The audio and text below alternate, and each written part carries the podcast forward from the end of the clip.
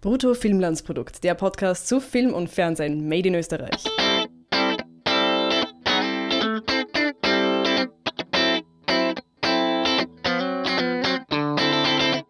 Freunde der Berge, los geht's. Hallo und herzlich willkommen zum ersten Brutto Filmlandsprodukt Podcast im Jahr 2019. Das ist ein bisschen komisch, weil wir sind ja noch im Jahr 2018, das hat noch ein paar Tage. Aber wir beginnen jetzt die neue Filmsaison alle Filme, die bisher kamen, liefen oder waren irgendwie eingereicht zum österreichischen Filmpreis. Ab sofort geht quasi dieses Nominierungsjahr neu los. Und wir besprechen etwas völlig Neues, nämlich eine Doku. Das haben wir bisher noch nicht gemacht.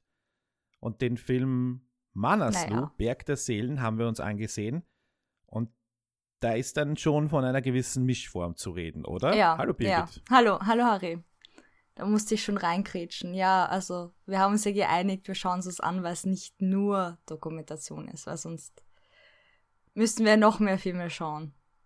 Und ich glaube, da kommen wir dann nicht mehr so viel nach, oder? Oder schon?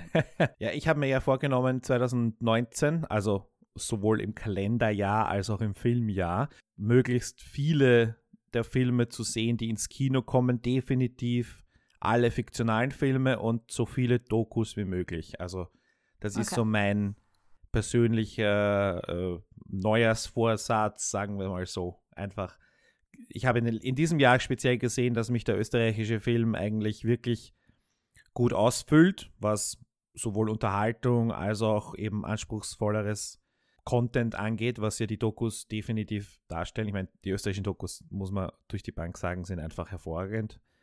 Und da, da möchte ich mal probieren, wie das ist, wenn ich meinen, wenn ich die Prozentsätze noch ein bisschen weiter in die Höhe schraube und einfach bei Netflix und dafür ein bisschen runtergehe. Okay. Ja. Also Manaslu war jetzt der erste, der erste Film in der Reihe und für mich gleich auch ein, haha, es ist natürlich das Highlight, weil es, er hat noch keine Konkurrenz. Aber ich, ich fand ihn durchaus gut und äh, für die Leute, die den Film noch gar nicht gesehen haben und sich jetzt denken, wie kann ein Film gleichzeitig Dokumentarfilm und Nicht-Dokumentarfilm sein. Magst du kurz erklären, warum das so ist und worum es da ungefähr geht? Ja, also es wird quasi die Geschichte von ähm, Extrembergsteiger Hans Kammerlander. Ich hoffe, ich bin nicht wieder so, dass ich irgendwelche Namen da zerhacke mit meiner falschen Aussprache, ähm, erzählt. Und ähm, das, das wird so aufgezogen, dass man er quasi selber erzählt und ähm, über die Erzählung Szenen drüber gelegt werden, die nachgespielt sind und schon auf einem sehr hohen Niveau nach. Also kann man schon von einem Spielfilm in der Richtung sehen. Das heißt, es wird kombiniert ähm, echte Aussagen von ihm, teilweise auch Material von den äh, Anstieg, äh, von den teilweise ähm, Material von den ähm, Aufstiegen auf die Berge, wenn man das so sagen kann. Und mhm. ähm, eben Interviews, Originalmaterial und diese nachgespielten Szenen, na, Reenactment, wie man das vielleicht eher kennt. Und deswegen ist es eine Mischform zwischen Spielfilm und Dokumentation. Genau. Und da gibt es natürlich oft, wenn so äh, reenacted äh, Szenen sind, heißt das, wirkt das oft manchmal ein bisschen lustig, habe ich zumindest die Erfahrung. Mhm. Wenn du irgendwelche äh, römischen Schlachten nachstellst und du hast dann irgendwie diese verschwommenen, äh, mit irgendeinem, mit einer massiven Geräuschkulisse unterlegten Bilder, wo du irgendwelche Leute in halt roten Mänteln und goldenen Brustplatten sich aufeinander einhacken siehst, aber so, es ist, äh, so ist es nicht tatsächlich. Es ja, ist wirklich, es, es gibt wirklich da, cool inszeniert. Es gibt da sehr viel ähm, Spielraum, sagen wir mal so. Also es gibt sehr unterschiedliche Qualität an Reenactment. Äh, das kann sehr billig aussehen oder es kann auch sehr, sehr hochwertig und gut ausschauen wie in, in Manaslu. Und ja. da muss ich zustimmen, das war sehr, sehr gut gemacht. Allein der Aufwand, sie haben nämlich vier junge Kammerlanders gecastet, von äh, 7 bis äh, 40. Also das war schon mhm. nicht schlecht. Äh, ja, ich glaube, wir haben ihn richtig ausgesprochen. Ich meine, diese, diese Südtiroler haben notorisch schwierige Namen, ne? wir wissen es. Ach so. Ich weiß Ja, nicht. also ich nein. glaube, ich, ich kann nicht so viel falsch machen, wenn ich das halbwegs österreichisch-deutsch ausspreche, aber Absolut wahrscheinlich stimmt schon. ist es wieder falsch. Also ja, ich, ich traue mir das selber nicht so sehr. Gut, weißt, weißt du, ich bin ja hier. Auch im Jahr 2019 werde ich mir öfters erlauben zu sagen, ich kann den einfach nicht aussprechen. Aber nicht bei Ja, Kammerlander. das, das sind wir beide irgendwie blöd dran. Ja, So. äh, unbedingt ins Kino gehen. Wer sollte sich den Film anschauen? Ich habe ja zuvor schon einige andere Filme gesehen, die durchaus vergleichbar sind. Zum einen, weil sie vom gleichen Regisseur gemacht wurden. Da wäre zum Beispiel Mount St. Elias oder Streif One Hell of a Ride, für die Leute, die es gesehen haben. Beides Dokus. Beide unfassbar erfolgreich in den österreichischen Kinos. Und äh, okay, bei Streif One Hell of a Ride geht es darum, einen Berg runterzufahren äh, nämlich in Kitzbühel das Hahnenkammrennen. Und da geht es, das ist natürlich eine reine, ähm, oder nicht eine reine, eine sehr actionlastige Doku, wo man aber natürlich auch sieht, wie die diese unfassbaren Sportler sich vorbereiten im Sommer und ähm, wie auch man sieht auch, wie das, wie das dort organisiert wird und ähm, es kommen sehr viele, wenn man so will, Legenden zu Wort und auch sehr viel Archivmaterial wird gezeigt und das ist natürlich ein, da ist natürlich eine Action drin, die, die verständlich ist und dass der Film fast 200.000 Zuschauer hatte, ist äh, ja nicht so überraschend. Mount St. Elias ist eine Doku, die bei einer Besteigung tatsächlich dabei ist. Äh, beides äh, sind, und dann kommt noch ein dritter Film ins Spiel, der allerdings nicht vom gleichen Regisseur Gerald Salmina ist wie ähm, Manaslu äh, und die beiden, nämlich Cerro Torre. Mhm. Ähm, und Cerro Torre ist auch eine Doku über eine, eine Besteigung, ähm, nämlich äh, der, der äh, auch Extremkletterer David Lama klettert eben zum ersten Mal und ohne Seil auf diesen Cerro Torre, wobei ich jetzt mit diesen Kletterdisziplinen mit Seil, ohne Seil, Vorstieg etc., wie sie alle heißen, überhaupt nicht vertraut bin. Auch ich habe äh, Cerro Torre und Streif One Hell of a Ride gesehen und ich muss sagen, ich habe keine Ahnung, ich habe die Erfahrung von drei Skikursen hinter mir, äh, sonst war ich noch nie in meinem Leben Skifahren. Und der dritte ist auch schon 15 Jahre her, wenn ich so drüber nachdenke. Wow, okay. Und, ähm, und ähm, Bergsteigen, naja, sowieso nicht. Und vielleicht mal ein bisschen wandern gelegentlich.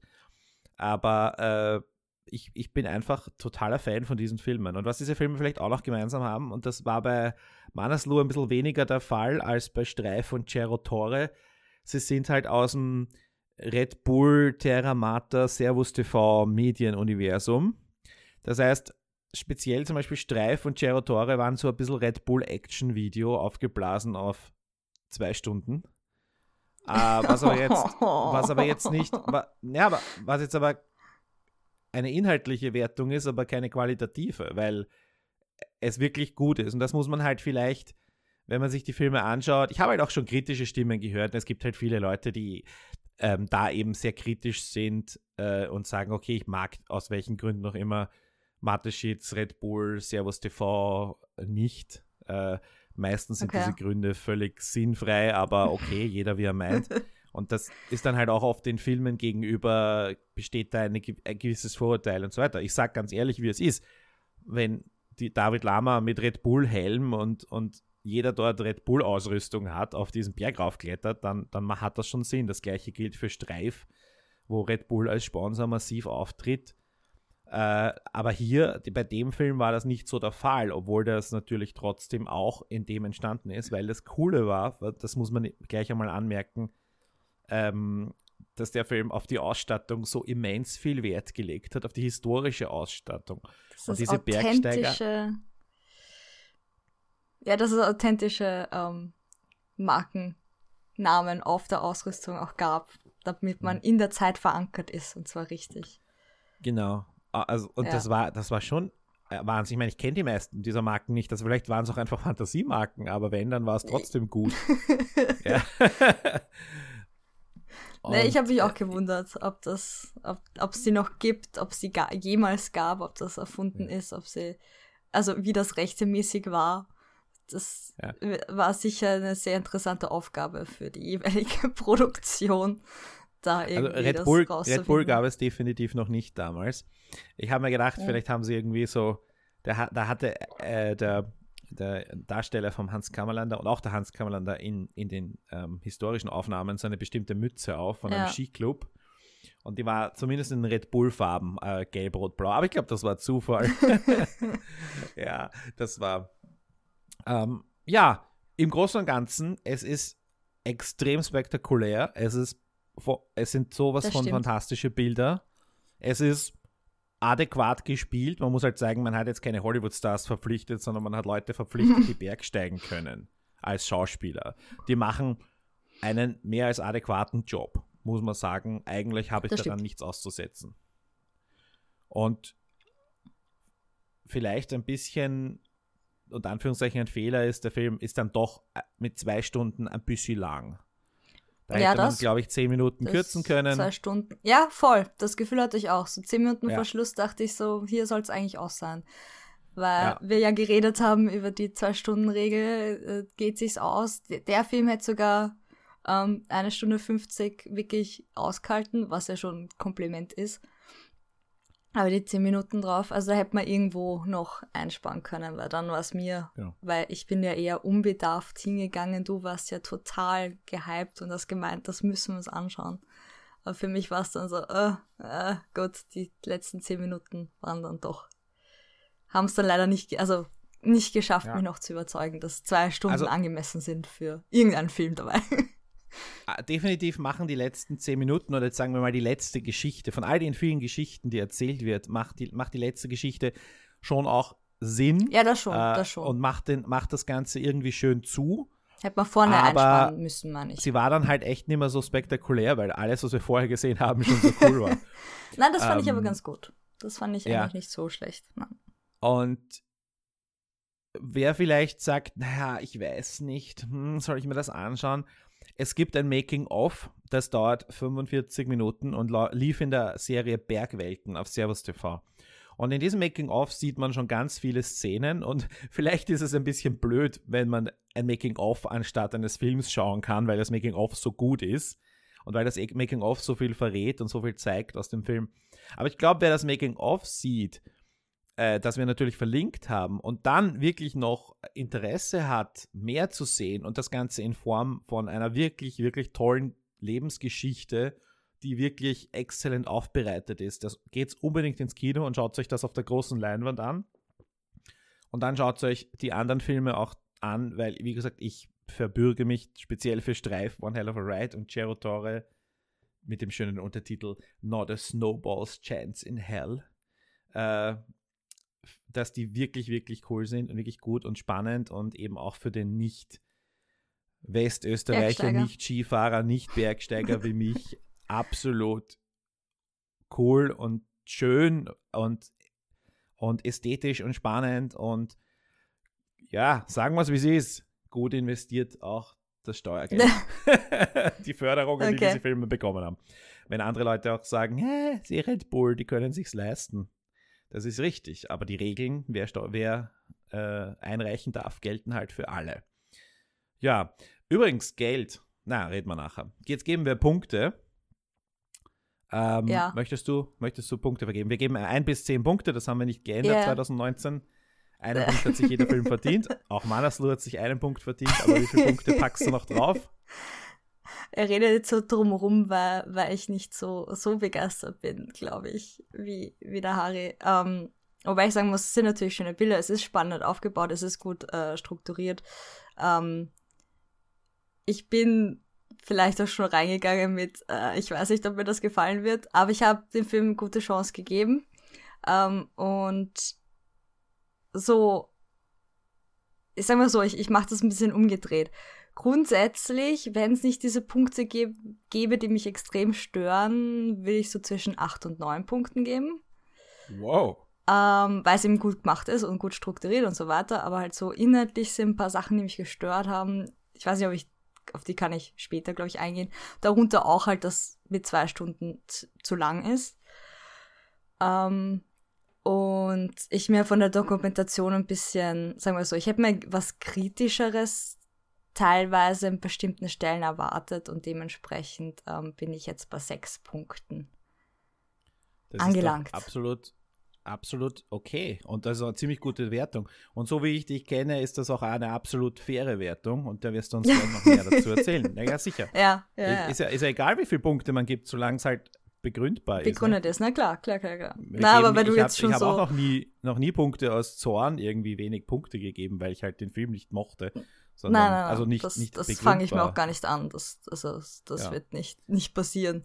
Aber weil du Genau. so gehypt schon reingegangen bist in die Folge, musste ich jetzt ein bisschen, ja, abbremsen. Für mich ist es nicht unbedingt so, aber ja, wir werden noch Ja drüber gut, aber reden.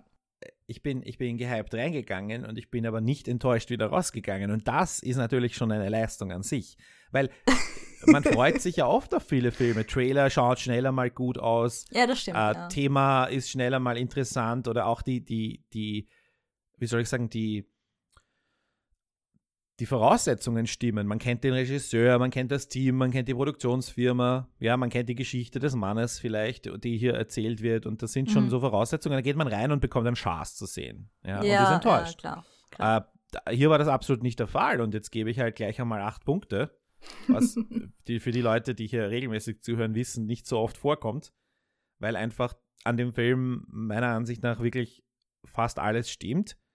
Äh, ein extra Punkt äh, sollte ich ja eigentlich noch geben für Werner Herzog, der, den wir noch gar nicht erwähnt haben, der auch Cameo als, äh, Experience. als na, nicht nur Cameo, der, der Hans Kammerlein dazwischen ähm, interviewt. ja, klar. Äh, und ja, Die kritische Stimme im Punkte. Film. Die einzige. genau. Das und mehr besprechen wir jetzt. Alle anderen ab ins Kino und ab sofort wird hier gespoilert und wir reden intensiver über den Film. Aber wie gesagt, ihr könnt ins Kino gehen, ihr könnt euch das Making-of anschauen. Es gibt auch ein, ein äh, längeres Interview mit Hans Kammerlander in der Sendung Sport und Talk im Hangar 7. Die habe ich auch verlinkt. Oder ist es Talk, im, Talk und Sport? Nein, ich glaube, es ist Sport und Talk. Wurscht. Ich habe es auf jeden Fall verlinkt. Und ähm, Bücher hat der Mann auch jede Menge geschrieben. Also wer sich mit ihm auseinandersetzen will, der findet, der findet Material. Würde ich übrigens, würde ich übrigens auch empfehlen, sich vorher ein bisschen auseinanderzusetzen, um zu schauen, ob, ob der Film was für einen ist oder nicht. So, jetzt Eingemachte. Nein. Bitte, Ei, fang gleich an mit deinen. ich ich mit soll deinen, anfangen, weil du, du sowieso alles toll findest. Und dann muss ich Nein, vorgeben, dass wir es diskutieren. Alles. Du musst, du musst dir jetzt die, den Antagonisten Erklären. Devil's Advocate machen. Oh Gott, ja. Naja, also, wo fange ich da an? Ich fand das sehr schwierig nachzukommen. Ich bin ja reingegangen ohne irgendein Vorwissen, was ihr normalerweise immer macht. Du hast dich ja schon vorher Mhm. informiert gehabt. Ich kannte den Typen in, in keinster Weise. Ich meine, äh, oh Gott, wer ist der? Immer noch Hans Kammerlander. Nein, der andere. Reinhold Messner. Genau. Weil, obwohl mir jetzt der Name entfallen ist, kannte ich Messner natürlich und, und mir schon bekannt, dass auch einige Österreicher, ähm, also dass natürlich auch Österreicher Extrembergsteiger sind, dass wir auch welche haben, genauso wie die Skifahrer, aber ich bin da immer sehr nicht wissend, weil es nicht unbedingt mein Thema ist. Ähm, kannte Mhm. deswegen nicht die Geschichte ähm, und, und bin echt durcheinander gekommen mit den ganzen Bergen am Anfang schon. Welcher 3000er, 8000er, wo, wo ist wer runtergefallen, was? Und ja, das, das war für mich schon irgendwie nicht so super aufgebaut, wenn ich, wenn sie mich am Anfang schon verwirren ähm, mit den ganzen Namen oder was er da erzählt, ähm, bevor es überhaupt zu der Geschichte kommt, die dann eher erst am Ende zum Erzählen ist. Und ich dachte mir so, welcher Berg ist es jetzt, worauf kraxelt ist? Wa warum kriege ich jetzt seine Mhm. Kindheit erzählt? Und ja, das war jetzt nicht so optimal für mich und auch die, die Beschreibungen, die unten gestanden sind, war für mich immer ein bisschen, also weil es links im Eck war, ein bisschen blöd zum Lesen, ob Ja, das überhaupt wichtig ist, welche Höhe wir sind und, und welche, welche Uhrzeit und dann zu checken, welches Jahr es ist und das zeitlich einzuordnen, war für mich irgendwie nicht so vorteilhaft. Und dann denke ich mir, irgendwie sollte eine Dokumentation auch die Leute mitnehmen, die keine Ahnung haben von seinem Leben.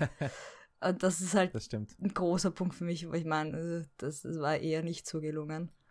Da muss ich aber sagen, äh, ich habe da, also was das anging, jetzt auch keine Vorbereitung gehabt. Nicht? Also was jetzt, Okay. welche Höhe, welches Basecamp, welche Berge, das habe ich nicht gehabt. Und da Ja muss gut, ich das- sagen, das war ich, schon Ich meine, ich okay. weiß jetzt nicht, wie viel, wie viel Startvorteil ich hatte. Ich glaube nicht so viel, wie du glaubst. Okay. Und ich kann, ich, für mich hat es funktioniert. Ich meine, vielleicht lag es daran, dass ich einen Platz weiter links saß von dir und deswegen besser gesehen habe. Nein, du hast natürlich vollkommen recht. Es ist sehr klein, ganz unten und fürs Fernsehen müssen sie das unbedingt anpassen. Das ist keine Frage. Äh, ich ich, ich, ich habe damit kein Problem gehabt. Aber ich muss jetzt auch ja. sagen, vielleicht bin ich da einfach mehr der Typ dafür, der da äh, ähm, einfach äh, mehr, mehr drauf trainiert ist ja, das zu, das ja. zu machen. Einfach dadurch, dass ich ja. so viel Serien schaue und so viel Namen behalten kann von Schauspielern und der ja, hat dort Mann. mitgespielt und so weiter. Vielleicht bin ich da einfach Na, besser, es war, war, war eher, dass mir die ganzen Zahlen nichts gesagt haben, von wegen, also ich meine, 8000, da kann ich was anfangen, dass das hoch ist, aber alles andere dazwischen war irgendwie, mhm. wie soll ich jetzt diese Zahlen einordnen, wenn ich voll, vollkommen irgendwie fremd zu dem Thema bin. Und, du kannst auch die Leistung ähm, Das war am Anfang halt weil, nervig. Genau, weil, voll. Weil sie sagen ja, er, er hupft in 16 Stunden auf, auf den Mount Everest drauf, ja, gut, was natürlich nicht stimmt. Er hupft in 16 Stunden vom obersten Lager auf den Gipfel und nicht von unten achteinhalb Kilometer nach oben. Ja, das, ja. Das, ist das ist es nicht. Das heißt, da, das, das sind so Dinge, die jetzt nicht unbedingt kommuniziert werden. Ich glaube, ich weiß jetzt nicht, wie das in ja. seinem Wikipedia-Artikel oder so drin steht, aber da steht dann halt auch Erst, Erstbesteigung oder Rekordbesteigung ohne Sauerstoff mit in 16 Stunden. Naja, das heißt genau gar nichts, weil da fehlen einfach zu viele Variablen. Und das gleiche gilt auch für seinen Rekord auf diesen, was er am Anfang sagt, na, ich bin in einer Stunde acht oben gewesen am Moos irgendwas, seinem Hausberg. Mhm. Ja, also du hast recht, das ist, aber das ist jetzt halt nicht für Nein, war, nur sekundär wichtig. Ja, es war dann schon gut aufgeschlüsselt, dass man sieht, okay, es gibt die verschiedenen Camps und wie weit die auseinander waren, diese 3D-Animationen mit den Bergen an sich, das war verständlich, aber halt ganz am Anfang war ich wirklich so, was soll ich mit den Infos anfangen, die mir gerade erzählt werden und in den Kopf geschmissen werden. Ähm, da hat mir irgendwie so das Steppensichere langsam in die Geschichte reinbringen gefehlt und das fand ich eher nicht so gut. Und ich wollte schon mich links rüber äh, drehen und sagen, was heißt das jetzt? Und dann habe ich mir gedacht, nein, eigentlich sollte mir der Film das erklären. Das stimmt. Und ja. ja. Dann, ja, ich finde halt die, die, den Film an sich eine ziemliche, eher ein Abfeiern der Person, als jetzt Sachen zu, also an, an bestimmten Stellen fand ich, dass man halt mehr hinterfragen können warum jemand sich wirklich dem, dem aussetzt, auf den Berg rauf zu kraxeln. Das war zwar schon angeschnitten von wegen, ja, wir machen das ja freiwillig und es soll uns keiner holen kommen. Das finde ich auch eine sehr gute Einstellung, passt auch, weil es quasi um dich selber geht und du wirst da drauf und wenn du stirbst, dann hast du es halt riskiert. Aber zu fragen, woher das kommt, dass man diese, es ist ja auch eine Anerkennung und eine gewisse ich bin der Erste, der das macht, ich, ich mache was, was andere nicht machen, ich bin vielleicht auch besser als andere, weil ich das hinbekomme, ist nie mhm. irgendwie hinterfragt worden oder gefragt worden, woher das kommt. Und ich hätte mir das halt irgendwie schon erwartet. Und da ist, kam mir schon der Film vor wie so ein, schaut wie toll der ist, schaut nicht, was der kann, äh, das ist ein Österreicher und ähm, der ganze Film lang eigentlich nur äh, ziemlich positiv geredet, bis auf die Stelle mit dem Unfall, was aber auch relativ gedämpft angeschnitten worden ist. Ähm, wie gesagt, ich hatte keine Ahnung von der Geschichte vorher und ich fand halt, ja, dass man betrunken wen umfahrt, ist jetzt moralisch für mich schlimmer, als jemanden im Schnee auf dem Everest liegen zu lassen, um ehrlich zu sein. Ähm, mhm. Aber, oder gleich, wert, gleich schlimm. Weil, wenn du in einer Extremsituation bist, wie auf einen Berg aufzusteigen, weil du das gerne machen möchtest, bist du ein Extremsportler. Aber wenn du einfach auf der Straße rumfahrst, dann, also, wenn du auf dem Berg oben bist, weißt du, dass du sterben könntest. Unabhängig davon, ob jetzt jemand vorbeikommt mit, mit Sauerstoff oder nicht. Aber im ja. Straßenverkehr solltest du eigentlich nicht damit rechnen müssen, dass sich jemand besoffen umfahrt. Und das fand ich halt schon heftig und nicht zu fragen, warum er das macht, aber nicht, ob das nicht vielleicht auch Selbstüberschätzung ist, eben dadurch, da er so viel erreicht hat, ob das vielleicht mitgespielt hat, das, hat der Herzog ein bisschen angeschnitten, aber war jetzt auch sehr, sehr zahm. Na, er selber hat ja auch gesagt, ne, dass es zu viele, also er, er sagt, er hat irgendwie zu viel gefeiert, zu viele Frauen, ja. zu viele, äh, und seine, seine Ex-Frau sagt es ja auch. Ähm, und äh, ja. da, da, da ging es einfach nicht, also er hat sich sicher, es ist ihm sicher zu Kopf gestiegen oder der hatte zu viel Sauerstoff da unten einfach. Nein, es war ihm, äh, es war ihm Zu Fahrt. äh, definitiv, also es ist ihm der Ruhm, äh, hat ihn, hat ihn noch einmal äh, aus der Spur geholt, literally, Mhm. und das hat dann einem jungen Mann das Leben gekostet. Noch Ja. dazu einen, Be er sagt das auch als jemanden, den er kennt, dessen, dessen Eltern er Ja. kennt. Ähm, und das, also ich, ich finde jetzt, hätte der Film damit mehr Zeit verbringen sollen, seine Schuld nochmal auszuwalzen oder ich finde schon, dass der Konflikt Ah. in ihm, weil er hat, äh, ich meine, ist ein, ein, ein Leben, das durch einen Unfall genommen wird, jemals wieder gut zu machen? Nein, nein, aber er wurde verurteilt, Ja, er ja, hat seine klar. Strafe, er hat seine Strafe verbüßt. Äh, er trägt das immer mit sich mit. Das ist, äh, Mhm. das ist sein, das ist tatsächlich die, die wahrscheinlich wertvollere Strafe, unter Anführungszeichen. Dass er vielleicht immer noch Albträume hat, jede Nacht, whatever. Und das Gleiche gilt unter Anführungszeichen auch um über diese ähm, Ereignisse da oben auf dem Berg, das, äh, wo er aber halt tatsächlich dann nichts dafür kann und wo er dann irgendwann Ja. gesagt hat, das, was ich hier tue, ist vielleicht doch nicht so sinnvoll. Da ist vielleicht doch, wir haben vielleicht Limits erreicht, die wir nicht erreichen sollten. Oder wir haben endlich, oder unter Anführungszeichen endlich, wir haben jetzt äh, die Grenze erreicht. Äh, wir haben geglaubt, es gibt keine Grenze, aber äh, ja. Und natürlich, hier ist jetzt auch, du kannst Ja. jetzt argumentieren, diese Gewitter zum Beispiel, die sie da erwischt haben, die hätte, sagen sie ganz am Anfang, Gewitter, die es dort hätte nicht geben sollen. Mhm. Gewitter, die durch menschengemachte Umwelteinflüsse, ja, durch das Verbrennen von riesigen Ölfeldern in, in, äh, im Hm. Irak, ja, Okay. dort entstanden sind und die dort zu diesem Wetter geführt haben, das noch dazu durch die Ölpartikel so elektrisch aufgeladen war. Ich habe jetzt keine Ahnung von, dem Physik, von der Physik dahinter, aber ich glaube es halt einmal, beziehungsweise möchte ich das unbedingt noch nachlesen, weil ich das voll interessant fand. Aber, Aber ist das äh, im Film gesagt worden? ganz am Ist das Anfang, im ja. Film gesagt? Echt, wirklich? Ganz am Anfang, da war so eine Okay. Art Vorschau ne, auf das, was passieren wird. Da haben sie die Ölfelder gezeigt, die brennenden. Und Ah, okay. dann haben sie gezeigt, wie, die, wie das Wasser, das aus dem Schnee, als sie schmelzen, wie so schwarz ist. Das, und das, ja, das, ja, okay. weil, ja. so viel, weil so viel Ölpartikel in der Luft sind. Ah, okay, verstehe. Äh, ja, in der Doku wird das ein bisschen besser erklärt, in der, Mhm. in der Ding. Deswegen habe ich es auch gewusst. Also ich weiß jetzt nicht, ob ich es verstanden hätte, wenn ich es nicht vorher gewusst hätte. Das habe ich vorher gewusst. Ja, aber okay, ja, äh, nochmal zurück zu seiner. Okay.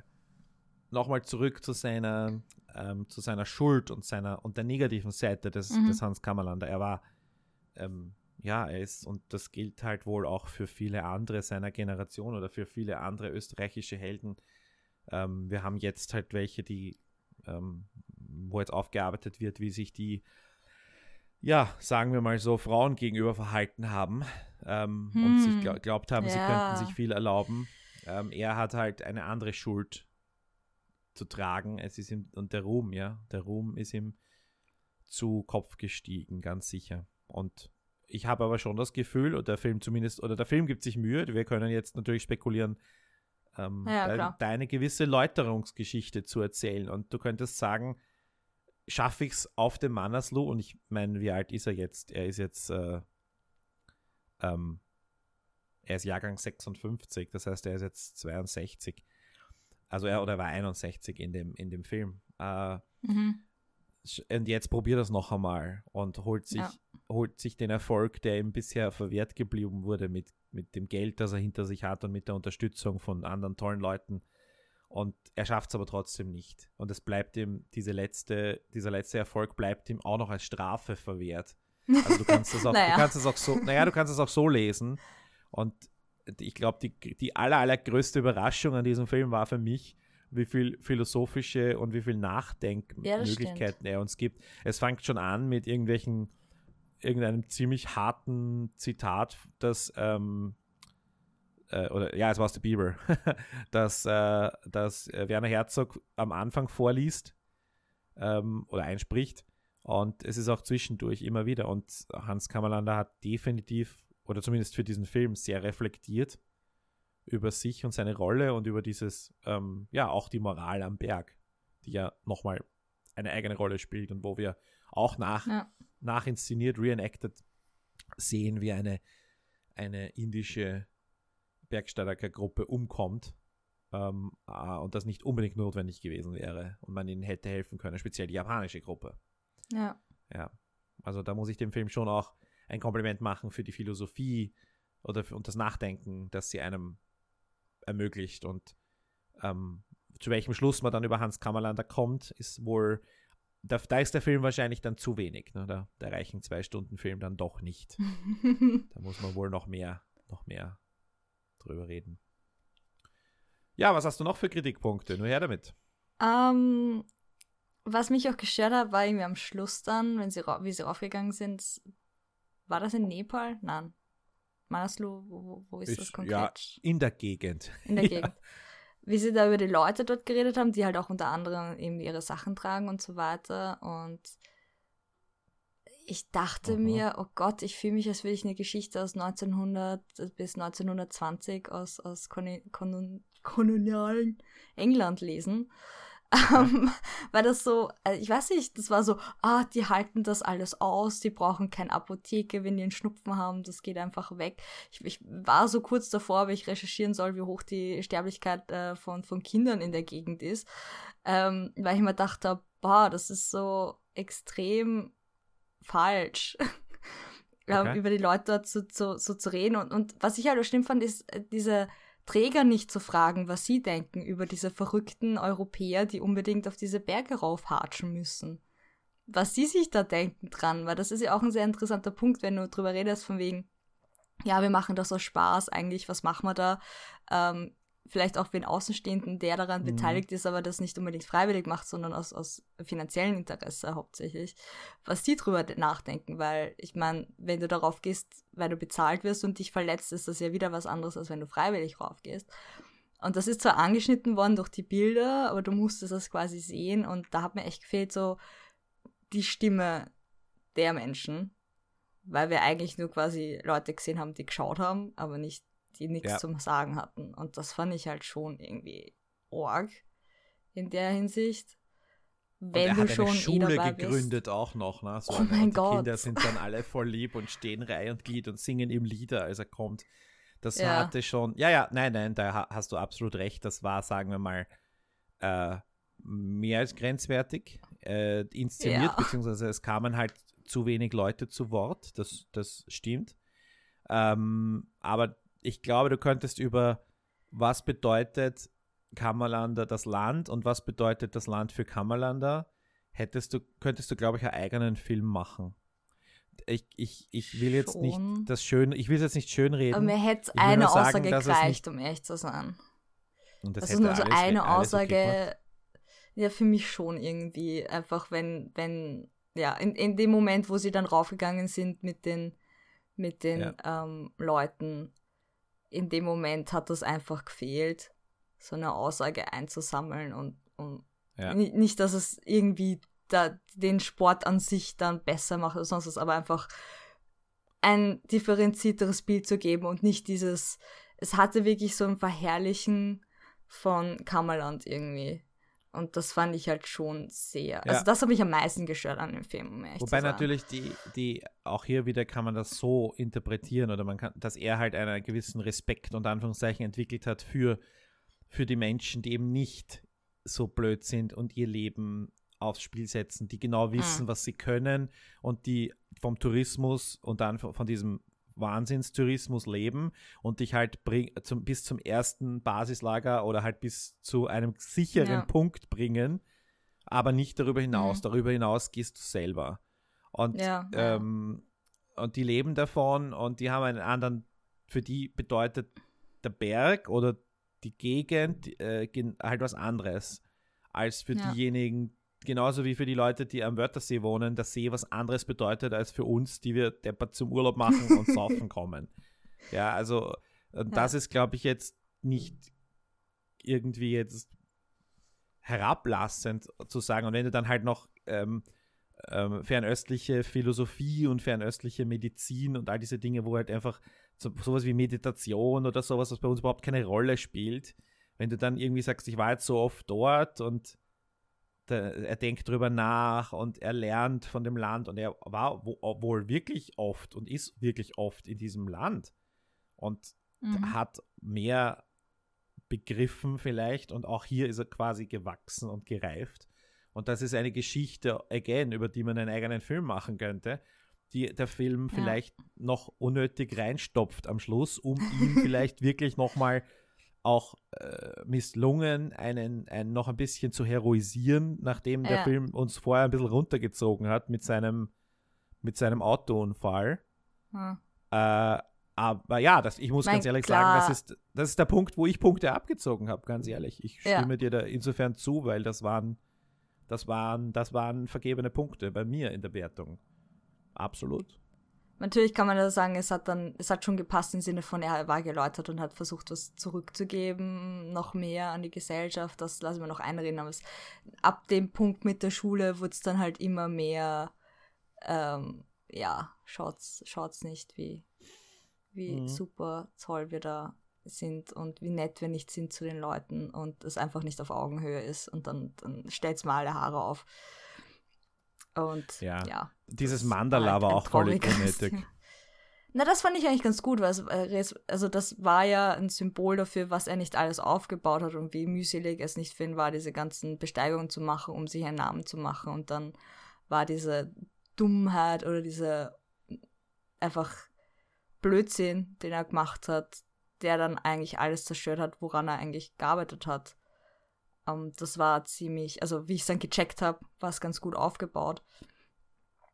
Ähm, aber man braucht ein bisschen, bis man das checkt hat, um was da eigentlich geht und warum die da äh, der ganzen Zeit so. Ich, ich nehme an, es ist auch ein Mandala. Ich, ich hoffe, ich benutze die richtige, äh, die richtigen Wörter dafür. Ähm, Ja, ja. das fand ich dann schon sehr eindrucksvoll. Ähm, da musstest du wahrscheinlich dann auch einen Bezug zu, zu Nepal aufbauen, weil sonst wäre es sehr abstrakt geworden.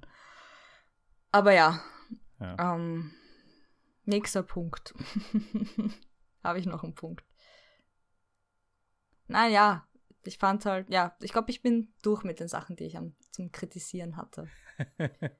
Ja Und eh anscheinend so stimmst du mir zu. Ja, aber das war halt so riesige Brocken. Es waren nicht so Kleinigkeiten, die ich gestellt habe, sondern wirklich durchweg lang und viel davon. Und Es- sehr es- viel Macho, weißt du, sehr viel, ah, es geht um mich selber, es geht darum, dass Aber ich fandest- als ja, erster dort fandest- oben bin. Fandest du ihn Und- einen Macho? ja, Also- nein, aber komm schon. Das Einzige, was ihn davon abhält, jetzt das weiterzumachen, ist sein eigen Fleisch und Blut. Aber seine Frau ist ihm wurscht, dass die vielleicht unten sitzt und sich sonst wie Sorgen macht und, und sonst was. Also, ich Auch das glaube. haben wir reenacted gesehen von, Ja. äh, gespielt von Sarah Born übrigens, seine Frau, dann am Schluss. Ja, Also seine erste Frau. ja. Ähm, ja, auch hier vielleicht ein Lernprozess, ne, dass die, dass das Kind, der eigene Nachwuchs dann halt doch, dass es halt wichtigere meint- Dinge gibt. Und ich meine, die Lektion, dass die Familie das Allerwichtigste im Leben ist, ähm, ich meine, da, das ist jetzt nicht selten, dass Filme oder dass Protagonisten in Filmen auf sowas draufkommen, also sowohl in Fiktion. Ja, schon, auch- aber es war so, er, er, er ist jetzt nicht mehr nur für sich selber verantwortlich, wo man denkt, wenn du verheiratet bist, bist du automatisch nicht mehr für dich selber verantwortlich. Das klang so, Mhm. als wäre er vollkommen Single gewesen und das ist ja nicht der Fall. Warum heiratest du dann? Also wenn er Single gewesen wäre und wirklich, weil, keine Ahnung, hin und wieder eine Freundin gehabt hat, dann lassen wir das einreden, aber wenn du eine Familie gründest und das tust du, wenn du heiratest, dann dann kannst du nicht mehr sagen, dass du nur für dich selber verantwortlich bist und, und Genau. das hat man, und, und dann auch dieses, wie der eine Freund äh, gestorben ist und die Frau oder die Freundin äh, kommen ist und, und dann wie, wie so eine Kriegswitwe, die sie in den Arm fällt und das ist scheiße. Und dann denkst du so, nein, ihr ihr seid nicht für eine größere Sache gestorben, ihr seid dafür gestorben, dass ihr darauf kraxelt seid, für euch selber. Ähm, Mhm. Dann denke ich mir schon irgendwie, ja, äh, das ist eure Ding, aber es ist traurig, es ist sicher auch traurig und, und von als Außenstehender da jetzt irgendwie so drüber zu, zu käppeln oder sonst was ist vielleicht auch blöd. Aber das war halt auch so Mhm. inszeniert, wo ich mir denke, ja, Held, weiß nicht. Also für mich sind Helden die, die auch für andere was machen. Und in der Hinsicht ähm, ist das nicht wirklich was für andere. Weißt du, was ist das der Mehrwert für, für die Gesellschaft, wenn Ja. ein Mensch darauf geht?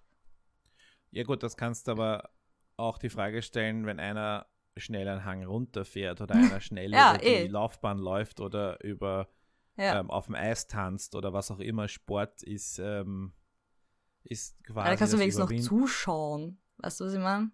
Naja, so hier hast du auch gesehen, wie, die, wie, der, wie der Bub am Radio mitgefiebert hat. Ich meine, die, die. Ja, okay, das vielleicht. Die, Können wir kurz das, ich mein, was wir nicht mitbekommen haben, weil wir, äh, als wir quasi bewusst auf der Welt waren, im Sinne von, wir haben begriffen, wir konnten mitdenken oder wir können uns erinnern, Ja. äh, da waren alle Berge bestiegen, da waren all diese Rekorde erledigt. Da hatte Reinhold Messner als erster alle 14.000, äh, 14 8000er bestiegen und Mhm. all die paar anderen Handvoll Leute, die man irgendwie kennt, die haben das alle erledigt. So, die sind jetzt alle noch in einem guten Alter, können das noch erzählen. Das ist alles in den 80ern und frühen 90ern passiert. Und äh, so, danke. Die- Das ist vorbei. Es gibt keine Ziele mehr. Ne? So wie er auch sagt, es gibt. Äh, Ja. Das heißt, was Reinhold Messner und Reinhold Messner wird nirgendwo auf keinen 8000er mehr raufgehen. Der ist nicht mehr, äh, nicht mehr, wahrscheinlich körperlich nicht mehr in der Lage. Also ist, er ist wahrscheinlich immer noch körperlich besser als ich benannt, aber trotzdem, trotzdem. Äh, und äh, was wir von diesen Leuten mitbekommen, wir sehen sie in Talkshows sitzen. Die werden bei der Stöckel eingeladen oder bei Markus Lanz oder wo auch immer. Sitzen die in diesen Talkshows und alle fünf Jahre haben sie halt Geburtstag, also einen runden Geburtstag und es werden irgendwelche Oder Dokus im ORF gesendet. Und es werden irgendwelche, sie werden dann wieder in diese Talkshows eingeladen oder sie veröffentlichen ein neues Klar. Buch, wo sie die gleiche Geschichte noch einmal erzählen und leben halt davon. Das Klar, heißt, für uns haben die aber null Bezug. Ja. Aber ich frag mal jemanden, der in den 80er Jahren in unserem Alter war und das und da halt fra frag Okay. auch nicht keinen Wiener, sondern halt einen Tiroler oder einen Salzburger, vielleicht der auch einen anderen Bezug zu Bergen hat als wir. Und äh, ich glaube, dann würdest du eine ganz andere Antwort kriegen dazu, was, was, ob das die nicht, die wirklich was nur für sich machen. Oder ob die nicht irgendwie Mhm. so der, Me- dem, dem, der, der So Sieg des Menschen über sich selber und wenn der eine Mensch das schafft, Ja, das, das- irgendwie so eine Art Positivbotschaft ja, das, für alle das fand ich auch ist. sehr, das fand ich auch sehr inspirierend und ich verstehe auch, dass man, ähm, um sich selber zu beweisen, darauf geht ähm, und, und sich für, für sich selber zu zeigen, hey, das habe ich geschafft. Wenn ich das schaffe, schaffe ich auch andere Sachen. Aber sich dann als was Besseres als andere Menschen anzusehen, finde ich halt sehr fragwürdig und sehr gefährlich. Tut er das? Hat er das Weil- getan? Weiß also ich meine jetzt nicht besser Also für mich ist es durch den Film suggeriert worden und das Mhm. finde ich halt nicht so gut. Weißt du? Und ich, Ja, den Eindruck, der äh, Eindruck ist okay. bei mir entstanden, sagen wir so. Und ähm, aber ich meine möglicherweise ist er auch dass ich dadurch frag, geläutert aber worden.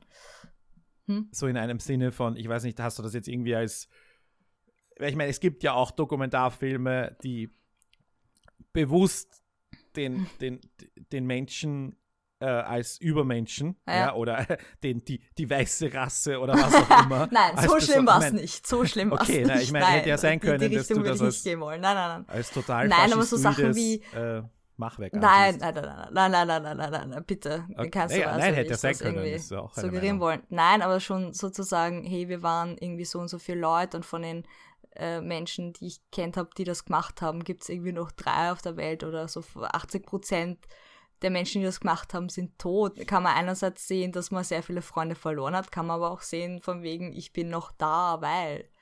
Ja. Ja. Und, und das ist halt dann, das nicht klarzustellen, dass man meint, hey, ich, ich, ich habe Freunde verloren und, und äh, habe vielleicht einen Sport, der nicht so gescheit war.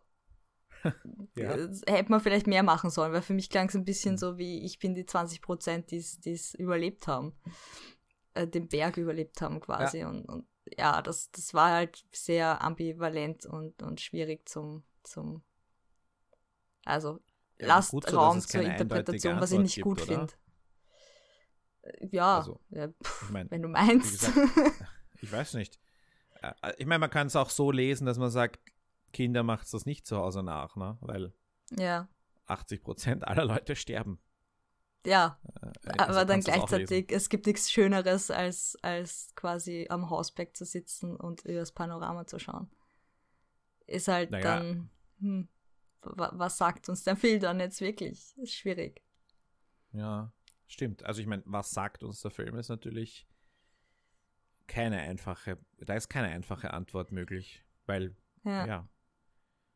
Und da liegt dann halt vielleicht schon auch also ich sehe das, ich sehe das genauso oder sehr ähnlich und würde auch sagen, da liegt quasi eine Schwäche darin, ne? dass du hm. die, die, aber die, die, das, Dis das Diskussionspotenzial ist jetzt, äh, du siehst schon, wir haben keine, wir haben jetzt 45 Minuten und keine Probleme äh, darüber, über den Film zu diskutieren und wir könnten Themen vielleicht noch, noch, noch mehr äh, darüber diskutieren, ja.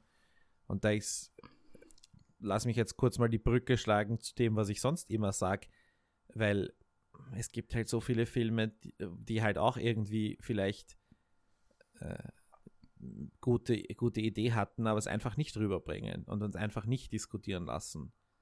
Ja. Ja, und wo wir dann sagen, hey, da ist ein Film, der wirklich beeindruckend ist in, in mehreren Dimensionen. äh, optisch ähm, und halt auch eben erzählerisch, weil er eben was, was liefert. Äh, und wie gesagt, ja, unterm Strich ich mein, halte ich sie für gut gemacht, dass sie natürlich, ich, aber ich würde nicht sagen, dass er problematisch ist. So, so weit würde ich nicht gehen. Also man sollte ihn mit einer naja, gesunden Dosis Skepsis machen. anschauen, aber oder man sollte jetzt im Nachhinein, weil die Leute, die jetzt noch zuhören, werden ihn ja schon gesehen haben. Das heißt, vielleicht hast du jetzt hier auch, so wie mir, oft die Augen geöffnet und ähm, man, man geht mit einer gewissen Skepsis daran und liest und schaut noch mehr über diesen, ja. diesen Mann und über diese Ereignisse und über diese Kultur des, des Extrembergsteigens. Und Reinhold Messner ist natürlich auch keine äh, absolute Heldenfigur und das macht dieser Film übrigens auch. Er zeigt, dass Reinhold Messner eigentlich ein ziemlicher Ungustel war. Zumindest in den ein paar Videoaufnahmen, die man sieht. Also ganz ehrlich, da finde ich aber sind die, äh, da kommt einem so vor, als müsste man irgendwie ein Ungustel sein, wenn man extrem Bergsteiger ist, dass du dich zwar äh, verlassen sollen könntest auf deine Partner, aber dass du doch schon irgendeine gewisse Art von von Eigensinnigkeit und, und äh, Ego haben musst, damit du das mhm. überhaupt anfängst. Und ähm, ich finde auch nicht, dass der Film ähm, jetzt den Hans unbedingt sympathisch machen muss das will ich auch, also das erwarte ich auch gar nicht, wenn, wenn also den Menschen so darzustellen, wie er ist, mit, mit Fehlen und äh, Fehlern und, und Stärken, finde ich vollkommen okay und legitim und, und das kann ja Dokumentation ja auch. Es muss ja nicht jeder, der in einem Film ist, vollkommen sympathisch rüberkommen. Nein, das, das hat mich weniger gestört, aber halt ähm, so manche Sachen nicht, nicht zu beleuchten, fand ich halt nicht so gut. Ja. Aber ich meine, wir können auch drüber reden. Ich finde find ja die Bilder auch großartig. Es ist wirklich fürs Kino gemacht. Es sind tolle Bilder, es, es ist gut inszeniert in der Hinsicht und ich finde auch, äh, was mich überrascht hat, dass die, die Reenactments und die Dokumentation und wie das zusammen ähm, gestellt worden ist, wie das verwoben worden ist, thematisch und, und vom, vom Erzählen sehr gut. Der, also da waren auch die Abschnitte alles spannende Geschichten, das kann man gar nicht ähm, mhm. leugnen. Und, und wirklich Material genug für, für so einen langen Film. Wie gesagt, man hätte ein bisschen einsparen können, aber da, da haben wir uns ja schon mehr beschweren können bei anderen Filmen und mhm. das, das finde ich durchaus positiv. Also es ist sehenswert. Es ist halt die Frage, ob man so mit bestimmten Dingen klarkommt, die wir halt angesprochen haben. Ja. Und ich, ja. Ich lese gerade, ich lese gerade eine, eine Biografie und ähm, über James Dean. Und mhm. in dieser geht es auch. Und ich meine, der ist ja auch nicht alt geworden, aber äh, sein, sein, ich bin jetzt gerade mit seiner, mit seiner Jugend- und seiner Highschool-Phase fertig. Und die ist doch relativ detailliert beschrieben worden. Und genauso wie okay. beim Hans Kammerlander beschrieben wird, wie er beten muss und auf dem Holzscheit knien muss und wie religiös die, die Eltern sind und dann dieses äh, ich weiß jetzt nicht, ob das typisch tirolerisch ist, aber es ist auf jeden hm. Fall typisch ländlich und von früher dieses alle Essen aus einem Topf. Da wurde ein ja. Detailgrad angewendet, wo ich sagen muss, ich möchte diesen Film fast vergleichen eben mit, mit so einem Buch, das wirklich alle Details auslotet, ähm, wo über welches Stück James Dean in welchem Jahr an seiner Highschool gespielt hat, welche Rolle er hatte. Und dann fragt man seine ganzen Klassenkollegen, die noch leben, weil, äh, wie sie das gefunden haben, als er geprobt hat am Gang oder was auch immer. Ja, also ein Detailgrad, wo du dir denkst, ist das jetzt nötig? Erzählt das was über den James Dean später? Erzählt das was über James Dean, den Rennfahrer, und der dann verunglücken wird? Ja, weil er eben ein, jemand ist, der gern schnell fährt. Und wie, was hat das mit seinem Schauspiel zu tun? Und das ist, glaube ich, gar nicht so. Also, da ist der Film fast, fast so detailreich und verliert sich halt in seinen Details vielleicht ein bisschen im Gesamten. Mhm. Ähm, aber ja, technisch, wie du schon sagst, keine, keine Frage. In der Doku gibt es einen, einen Moment, äh, ziemlich am Anfang, also im, im Making-of, meine ich, ähm, da siehst du, und ich meine, du musst dir vorstellen, das Filmteam ist ja auch irgendwo auf den Bergen oben. Ich meine, sie haben ja, ja, den Mount Everest und so weiter nicht am Mount Everest gedreht, sondern halt in den Südtiroler Alpen. Mhm. Aber trotzdem müssen die auf einen Berg rauf, dort ist es trotzdem kalt, dort ist es trotzdem windig, dort ist trotzdem Schnee, dort ist es trotzdem alles schwierig, ja. ja? Und nur, wenn's auf, nur weil es halt auf 4000 Metern ist, who cares, ja. Ähm, und dann klettern die da rauf äh, mit, mit so einem riesigen Ari-Scheinwerfer am Rücken, genauso wie die Sherpas in Nepal diese Heizgeräte ja. in ihren Körben hatten, klettert in, Öster äh, in Österreich oder in, in, in Südtiroler Alpen jemand mit so einem Ari-Scheinwerfer am Buckel dort die, die, die Berge hinauf, oder was vielleicht eine Windmaschine, eins von den beiden. Auf jeden Fall war es ein Riesending, so groß wie eine Schlagzeug-Bassdrum, aber sicher 30, 40 Kilo schwer, auf dem Rücken und es ist einfach ein Hammer. Und ähm, natürlich, wie die Schauspieler sich da in den Schnee werfen und auch die Action-Szenen, das Hinabstürzen in die Gletscherspalte und ähm, das, das war wirklich, wirklich beeindruckend. Und da muss man einfach sagen, wow, toll gemacht. Und das ist, das ist eine Art von, wie gesagt, von Filme machen, das muss man sich leisten können. Das muss man sich leisten wollen. Und dann lese ich, wie viel dieser Film gekostet hat und kann es fast nicht glauben, weil er nur, also laut Filminstitut, ein Budget von 1,84 Millionen hatte. Und wenn du dich erinnerst, wir haben vor äh, ein paar Wochen, äh, haben wir, womit haben wir das verdient besprochen? Und der Film hatte ein Budget von 2,3 Millionen und wir haben uns gewundert, wo dieses Geld hinging. Und wenn du dir diese beiden Filme anschaust im naja. Vergleich, stelle ich mir die Frage noch viel mehr. Das, Wobei, du musst halt auch bedenken, die hatten ja auch schon Footage und so. Naja, aber das musst du halt lizenzieren. Ja. ja. ja ich meine, äh, Werner Herzog hat, äh, hat einen Dokumentarfilm gemacht über die. Was Everest über, oder nein? Das nein, das war, war diese, diese komische Doppelbesteigung, was das da war. Messner genau. und Kammerlander. Genau. Und er, ja. die haben sich ja auch 26 Jahre nicht gesehen. Die haben, Werner hm. Herzog hm. hat sich quasi. Und Werner Herzog, wie gesagt, macht ja selber so beeindruckende Dokumentarfilme. Also, und er fand es cool, dass er dabei war, weil er einfach ja. eine, eine witzige Stimme hat und er hat auch. er ist jetzt vielleicht nicht der beste Interviewer der Welt, aber ich glaube, er hat den, hm. für die Rolle, die er hatte, hat er, glaube ich, gut erfüllt. Und insofern ja, ich stehe da es zu meinen acht Punkten. Es war nicht so an den Haaren herbeigezogen. Das stimmt. Ich stehe zu meinen acht Punkten und empfehle den Film weiterhin und natürlich mit, mit Skepsis be beachten, beziehungsweise halt, ähm, ja, dann gerne auch die Meinung deponieren. Oder Birgit? So, wir, wir freuen uns ja, über also, Meinung, auch 2019. Ja, ja, voll. Natürlich. Und ist vielleicht auch was eher für, für Bergsteiger-Fans oder Leute, die die Berge und Schnee mögen oder sowas beeindruckend finden, wenn man ähm, immer noch weitergeht, obwohl man müde ist und, und weitergehen muss, weil sonst stirbt man. Was ja schon beeindruckend ist, muss genau. man schon zugeben. Ja, Übrigens ist mit dem Skifahren, das stimmt so. Also wenn du runterrutschst, du kannst da nicht fahren, du musst springen oder rutschen. Das, das ist mir auch schon mal passiert, dass ich da in Schnee Neuschnee drinnen gewesen war. Das ist nicht lustig. Also da kannst du echt nicht ja. fahren in der Hinsicht. Das ist pff, gefährlich. Und wie, heißt, wie hat er gesagt? Dann hat man keine Zahnschmerzen mehr. Ja, nein, war wahrscheinlich gar nichts. ja, genau. Ist nur kalt. Genau. Ja, äh, wir freuen uns über Feedback, Kommentare, andere Ansichten, alles zwischen bester Film aller Zeiten und faschistoides Machwerk ist, hören wir gerne. so schlimm ist es nicht. Oh Gott, jetzt werden mir noch Sachen in den Mund gelegt, die ich nie gesagt habe. Es ist, Irgendwelche Soziologen wirst du schon finden, die das herargumentieren können. Ähm, die sollen sich ja. was anderes anschauen, also wirklich. ja, genau. Zum Beispiel Mayberger den wir nächste Woche besprechen werden, das Staffelfinale, Mhm. das schon diese Woche war und nächste Woche kommt dann unser Podcast noch. Auch eine Servus Das heißt, TV wir in welcher. Besetzung? In einer, in einer Besetzung, die wahrscheinlich eher für den Westen geeignet ist. Wir im Wird zwischendurch so gedacht. Ah, Okay. Also ich dachte Hannes nämlich jetzt bei dem Film eigentlich, mit dem Hannes wäre das jetzt auch ganz interessant gewesen, was er so gedacht hätte drüber.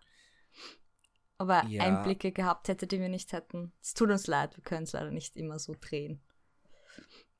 Der Ja. Hannes ist, glaube ich, kein Bergsteiger. Ist zwar Tiroler, aber kein Bergsteiger. Es muss ja nicht jeder Tiroler Bergsteiger sein, oder? Ja, eh umgekehrt nicht, eh Also, nicht, aber keine Ahnung, vielleicht sind wir da eh auch ethnologisch, soziologisch nicht so bewandert, wie wir sein sollten, um diesen Film wirklich ausgiebig und richtig zu be besprechen. also, Ja. liebe Zuhörer aus, aus Tirol, Südtirol oder anderen Ländern, die sich jetzt angesprochen fühlen, gerne auch Feedback in der Richtung. Klärt uns auf. Genau. Wo kann man uns erreichen? Wo kann man Feedback geben? Ja. ja? ja Machst sag's. es du oder ich? Ich? Nein, du. Also Ich Twitter. Twitter oder die Website ist, ist glaube ich, gern gesehen. Ne? Also bruttofilmlandsprodukt.net ist die Website. Die findet man auf Twitter unter Harry Lee. Mhm. Und ich bin der Vienna Jetschko. Und wie schaut's auf Facebook aus? Da haben wir auch eine Seite namens Überraschung, Überraschung. Bruttofilmlandsprodukt. Und wir freuen Ah. uns auch über eine iTunes-Bewertung des Podcasts. Wir freuen uns Mhm. ganz besonders. Und das ist wirklich jetzt etwas, wo ich sage, das wünsche ich mir von unseren äh, tollen Zuhörerinnen und Zuhörern. Vielleicht öfter mal den Podcast teilen. Oder Mhm. Artikel von uns teilen. Das ist nämlich das aller, aller wertvollste, das ihr tun könnt. Und gleichzeitig das mit am aller, allerwenigsten Aufwand. Ist das nicht super? Und nein, wirklich, es hilft und ähm, wir, es, es bringt einfach was. Wir wollen mehr machen, wir wollen wachsen, wir wollen auch uns weiterentwickeln und wir wollen mehr Leute erreichen mit dem österreichischen Film und wir wollen, dass der österreichische Film mehr äh, besprochen und diskutiert wird und wir stoßen halt an unsere Grenzen, wenn ihr uns nicht helft. Das ist der Berg, den es zu erklimmen gilt. Dass unsere, dass unsere Zugriffsstatistiken ausschauen wie das Himalaya-Gebirge, nämlich viele Spitzen weit oben. Und damit bis zum nächsten Mal.